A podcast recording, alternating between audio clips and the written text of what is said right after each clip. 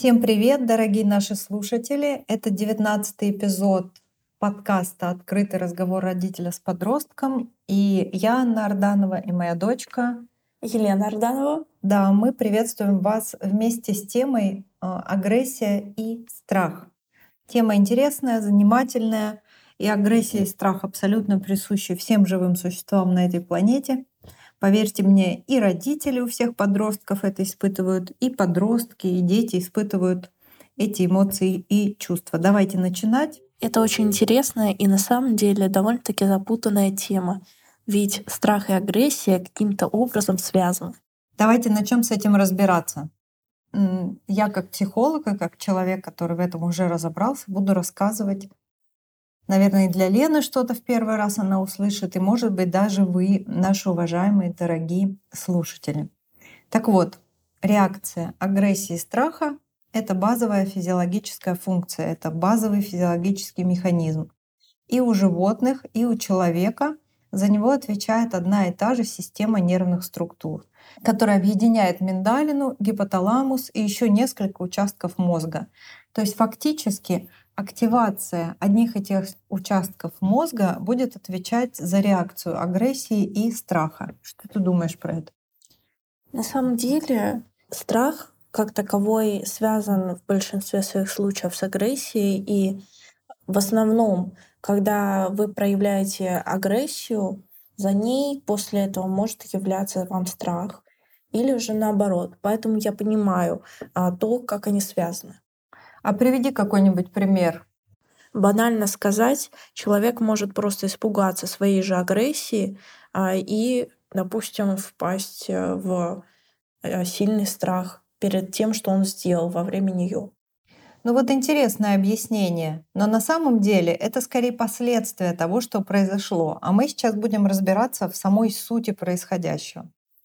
Итак, если одна и та же часть нервных структур отвечает за совершенно разные проявления у человека, то значит они каким-то образом связаны. Представим себе, что происходит некое негативное событие, и нервная система, замечу, рефлекторно, то есть мы не можем это проконтролировать, отвечает на него реакцией «бей», «беги» или «замри». И вот этот выбор «бей» или «беги» это и есть выбор между агрессией и страхом, хотя запускается совершенно одинаковый процесс в мозге. Мы не будем вдаваться в глубокие детали. Ученые изучают минимальную разницу, которая иннервирует эти зоны мозга, и человек так или иначе реагирует. Мы сейчас поговорим о социальном и психологическом эффекте, почему человек выбирает агрессировать или прятаться, или убегать. Давайте сначала еще немного поговорим про физиологию, а потом, когда мы разберемся в самом базовом механизме, разберемся с социальной и психологической частью. И особенно поговорим про эти реакции агрессии и страха и у взрослых, и у детей. Итак, придется поразбираться. Через миндалину идет сигнал в гипоталамус. И дальше запускаются гормональные и мышечные реакции агрессии или страха. И есть еще реакция «замри», когда человек вообще не может никак реагировать. Она тоже иннервируется через миндалину и через гипоталамус и немного отличается от первых двух. Мы не будем про это говорить, мы сегодня говорим про агрессию и страх. Так вот, какой именно ответ даст нервная система, зависит от очень многих факторов, в том числе психологических. Но первая оценка — это оценка мозга, то есть оценка базовой действующей системы, физиологического механизма. Потом подключается темперамент и наследственность. Тут очень важно, как ваши дети на вас похожи и реагируют. Потом подключается оценка предыдущего опыта, а дальше идет образ мышления и другие уже психологические и факторы ситуативные. Поняла? Разобрались мы с этим? Конечно. Получается, что агрессия и страх — это противоположные стороны одного и того же процесса. Это ответ организма на стрессовую ситуацию. Теперь давайте разбираться, как это происходит в семьях между родителями и подростками. Хочу со своей стороны также добавить несколько ситуаций, а, при которых у меня были ярко выражены та или иная сторона, получается, одного и того же. И то, как а, я бы предпочла это предотвращать и помогать с этим человеку. если у него бывают резкие приступы агрессии или страха. Я пережила такие ситуации, когда мне казалось лучшим вариантом сдерживать свои эмоции, подавлять их как можно дольше и тем самым помогать окружающим людям не получать большого дискомфорта от общения со мной. И на своем опыте я поняла то, что при долгом сдерживании эмоций в какой-то момент у вас все равно произойдет срыв, который будет доставлять вам куда больше проблем и неудобств, связанных с вашей моральным состоянием и психикой, э, чем тем, э, что вы будете постепенно выражать свое мнение, э, также делая ситуацию вокруг вас более комфортным для самого себя. И поверьте мне, чтобы вы не думали и как бы вы не хотели помочь всем остальным а, людям, что окружают вас, возможно, они для вас очень дорогие, вы у себя всегда на первом месте считаетесь. И ваше комфортное состояние в жизни — это большой приоритет. Для начала, чтобы понять и чувствовать себя лучше, я предлагаю вам проговаривать свои мысли свое мнение про себя. Моделировать. Сейчас мы с вами прослушали минимальную психологическую стратегию, которой Лена пользовалась и модернизировала ее для того, чтобы работать со своей внутренней реакцией, с агрессией, с ее сдерживанием и с реагированием на разные стрессовые ситуации. И как мы пронаблюдали сейчас, сначала была одна стратегия, то есть она сдерживалась, накапливала эти эмоции, а потом они все равно прорывались. И после некоторого анализа, а может быть после наблюдения за другими людьми, ей удалось построить стратегию. Конечно, она все это не осознавала, она просто делала интуитивные внутренние движения, но действовала в данном случае совершенно правильно. Нет-нет, я осознавала. Я очень долго размышляла над этим. Давайте разбираться. В любом случае человек, у которого запустилась эта система, система реакции на стресс, он сто процентов испытает либо агрессию, либо страх. И должен с этим что-то делать. То есть с этим внутренним результатом, с этим накопленным негативным опытом. Потому что и агрессия, и страх так или иначе все равно это неприятные чувства и эмоции. Человек должен что-то делать. И вот как справиться с этими состояниями, а заметьте, если ребенок стоит, понурив голову и просто не отвечает, внутри него может все клокотать. Так же, кстати, как и у родителя, когда он спокойным, таким размеренным голосом что-то сообщает ребенку. Но только что его ребенок чуть не свалился с крыши.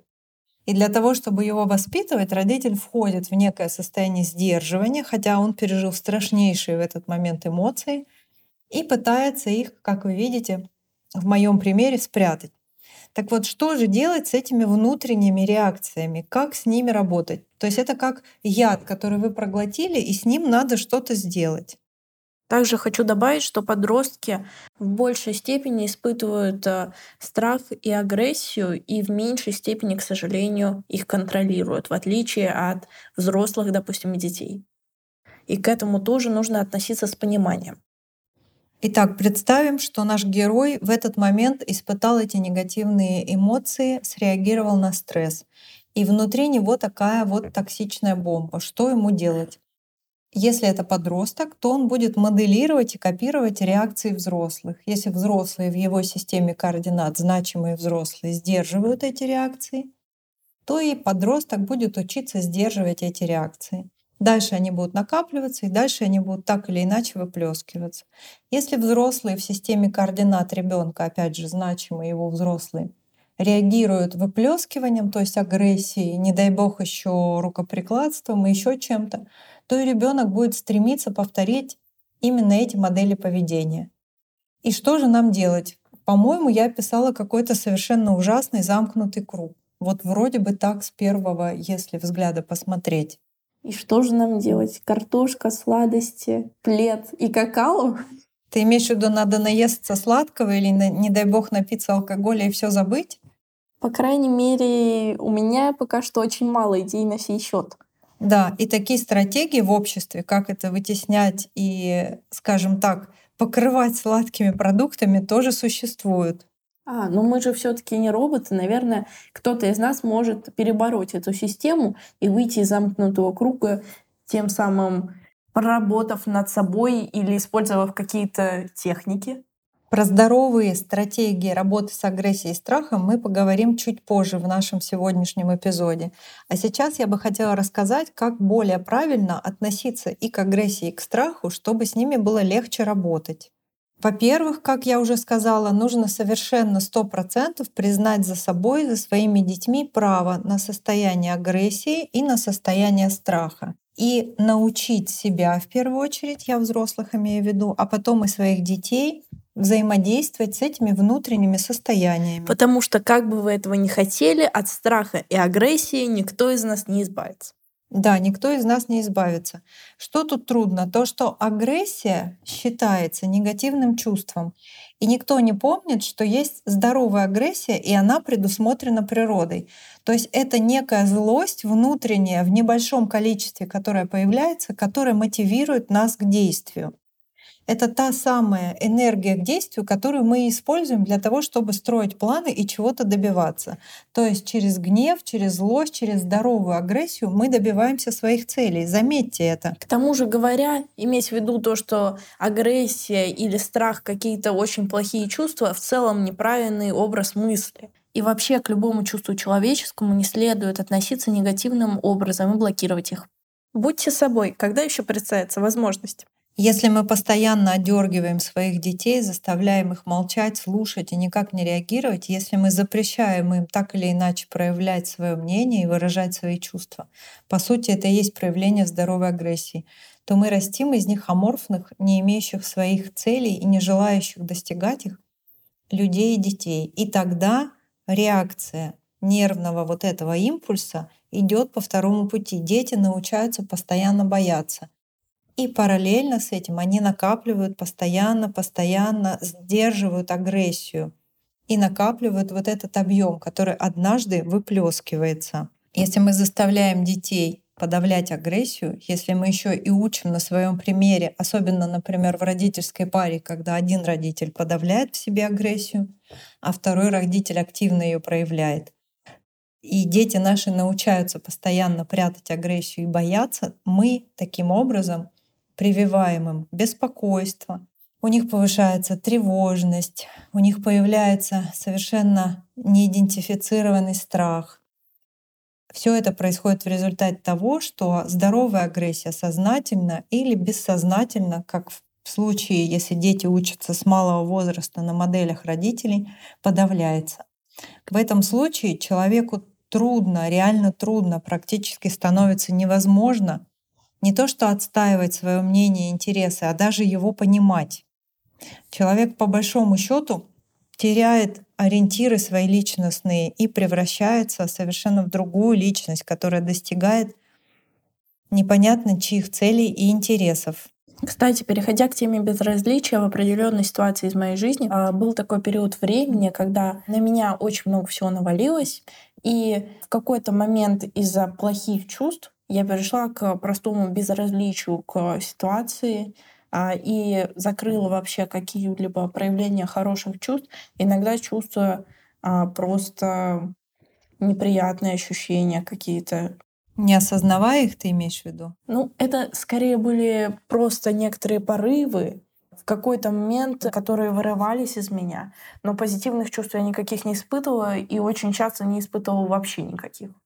Обратите внимание, что если на вашего ребенка навалилась самая разнообразная куча трудностей в жизни, то у него тоже может быть такая же реакция. То есть эта реакция агрессии или страха, она возникает, безусловно, не только в общении, в коммуникации, она возникает на каждом углу и в каждой жизненной ситуации. Чуть только стресс, чуть только события превышают норму, которая нами принята, а если мы еще более тревожные, так это происходит чаще, мы начинаем таким образом реагировать. Наша нервная система реагирует тем или иным уже повторенным 10 раз сегодня способом.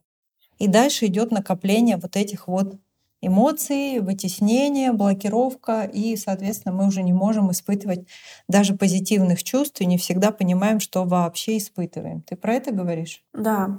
И это на самом деле очень путает человека и может даже испугать впоследствии, когда он выходит из этого состояния, возможно, снова в него уходит. Поэтому приглядитесь на всякий. И когда приглядываетесь, в том числе приглядывайтесь и к себе, потому что накопленная вытесненная агрессия и многое количество страха приводит к тому, что у вас повышается тревожность, и может это даже дойти до тревожных расстройств. Допустим, паранойя. Ну, паранойя — это вообще-то заболевание психиатрическое. Паранойя не произойдет. Но тревожные расстройства, когда вы тревожитесь о том, что могло бы случиться, излишне по сравнению с тем событием, которое вы ждете, это да. Об этом, кстати, у меня есть гайд. И в моем инстаграме можно легко бесплатно получить этот гайд о тревожности и тревожных расстройствах. Но сейчас мы вернемся к агрессии и к реакции на самые разные стрессовые ситуации. Хорошо? Да-да, мне все еще интересно. За первую часть нашей программы мы выяснили, что и здоровая агрессия, и страх — это нормальные физиологические реакции, неуправляемые, еще раз замечу, нервной системы. Они присущи каждому человеку, живущему на этой планете. И мы выяснили, что здоровая агрессия — это полезное, правильное чувство. Теперь давайте разбираться, что с этим делать. Если общество учит нас вытеснять агрессию и не показывать свой страх. А вот э, агрессия в сторону самого себя, полезна ли она? Допустим, э, я сделала что-то не так и злюсь на себя, или в прошедшей ситуации какой-то, или конфликте не сделала что-то, чего тоже... надо было сделать, ты имеешь в виду? Да. Но вот смотри, если эта агрессия не зашкаливает, если она не становится огромной, и ты не начинаешь испытывать глобальное чувство вины, которое, кстати, приводит к бездействию, то тогда эта агрессия то есть энергия к действию, направленная в сторону себя, очень полезна. Ее также можно использовать как топливо для твоей внутренней машины, чтобы разогнать мотивацию и заставить себя исправлять, например, то, что ты сделала. Но я вот не думаю, что на ней следует зацикливаться, правда же? Вообще нет, ее нужно срочно переводить в план. То есть как только ты поняла, что сделала что-то не так и раздражаешься на себя, это же еще через раздражение идет. А потом уже агрессия — это же условное название. Это же не то, что ты себя поколотишь, правда? Это ну... раздражение. Ну что делать? Я бы не сказала, ну ладно. Ну, в любом случае, даже если ты чувствуешь, что агрессия избыточна, переводи ее в действие, переводи ее в план. А вот Заставляй если... себя, говори себе внутренне, произнеси какие-то фразы, мотивирующие тебя это исправлять. А допустим, у меня избыточная агрессия на самого себя или на другого человека. Что как я могу с этим справиться так, чтобы не вредить никому, допустим, ни себе, ни человеку извне, которому у меня, допустим, имеется такая сильная агрессия? Вот как раз я хотела рассказывать, как помочь себе освободить здоровую агрессию. И если мы поймем, в чем именно кроется проблема, почему ты испытываешь больше агрессии, чем, казалось бы, в этой ситуации надо. То есть, если ты проверишь свои убеждения, в чем они расходятся с человеком, с которым ты конфликтовала, или как ситуация тебя не устраивает, то есть выявишь на уровне мышления, поймешь мозгами. Понятно? Да что явилось причиной такой серьезной агрессивной реакции на себя. Вот тогда ты достаточно быстро перестроишься и поймешь, как это сделать планом, что из этого можно сделать. То есть агрессия разложится в планировании. Так вот, дорогие взрослые и подростки, я думаю, то же самое, как и моя мама, то, что следует при большой агрессии, допустим, к другому человеку или к себе, э, прийти осторожно вдохнуть, выдохнуть и подумать. И очень важно, крайне важно слушать свои чувства, не только мышлением пытаться разобрать ситуацию, но и слушать, спрашивать внутренне себя, что со мной происходит, почему я столько разных чувств испытываю. Вместе с агрессией, со страхом приходит много других смешанных чувств. Например, человек вам нравился, но он повел себя как-то очень странно. И, конечно, мы испытываем целую бурю чувств и разочарование, и раздражение, и даже агрессию. Можем испугаться этого. То а есть... давайте вот... разберем еще один последний вопрос а, про то, как вести себя в безвыходной ситуации, когда, а, допустим, взрослый а, не имеет желания отступать от своей точки зрения, но в какой-то момент это требуется. Или то же самое с подростком. Ты имеешь в виду, как в конфликте уходить из конфликта? Да, как уходить из конфликта, не имея никакой возможности его смягчить, доступными тебе средствами, то есть словами. Это прекрасный вопрос, но на него нам нужен целый подкаст. То есть как конфликтовать между подростками и родителями, и как вот это делать именно с опорой на те знания, которые мы получили про агрессию и страх, как понять, что делать со своим чувством, со своей реакцией в самый тот момент, когда идет конфликт, нам придется все это обсуждать, как я понимаю, на следующем, в следующем нашем двадцатом эпизоде. Согласна? Согласна. А, и также хочу добавить, что всегда обращайтесь к специалистам, психологам а, в том вопросе, в котором вы не можете решить самостоятельно или со своими близкими вам людьми. Потому как обратиться к ним раньше, чем позже, намного лучше для вас. Ты имеешь в виду, если ты не справляешься, проси помощи. Да. Да, у человека, которому ты доверяешь, или у специалиста. Это здорово. Это совет действительно полезный. Люди часто пытаются скрыть от себя и тем более от близких и неблизких людей, что они испытывают вот эту вот агрессию. Извините, но это не крутость. И вы будете настоящим сильным человеком и храбрым, и крутым в том числе, если попросите помощи. Да, хорошо. Дорогие друзья, наш девятнадцатый эпизод уже вышел за пределы временных лимитов, Поэтому я коротко повторю то, о чем мы сегодня говорили, прям вот штришками. Я сказала, что агрессия и страх физиологичны и нормальные есть здоровая агрессия, и со всем этим можно работать. Дорогие друзья, дорогие слушатели, спасибо вам, что были с нами. Проанализируйте себя, посмотрите на свои убеждения, послушайте свои чувства, а мы будем ждать вас на 20 эпизоде, где мы будем обсуждать конфликты и как взаимодействовать, когда конфликт становится неуправляем для себя Боже и для окружающих. Нет. Это же спойлер. Ну ладно, всем до новых встреч. До свидания.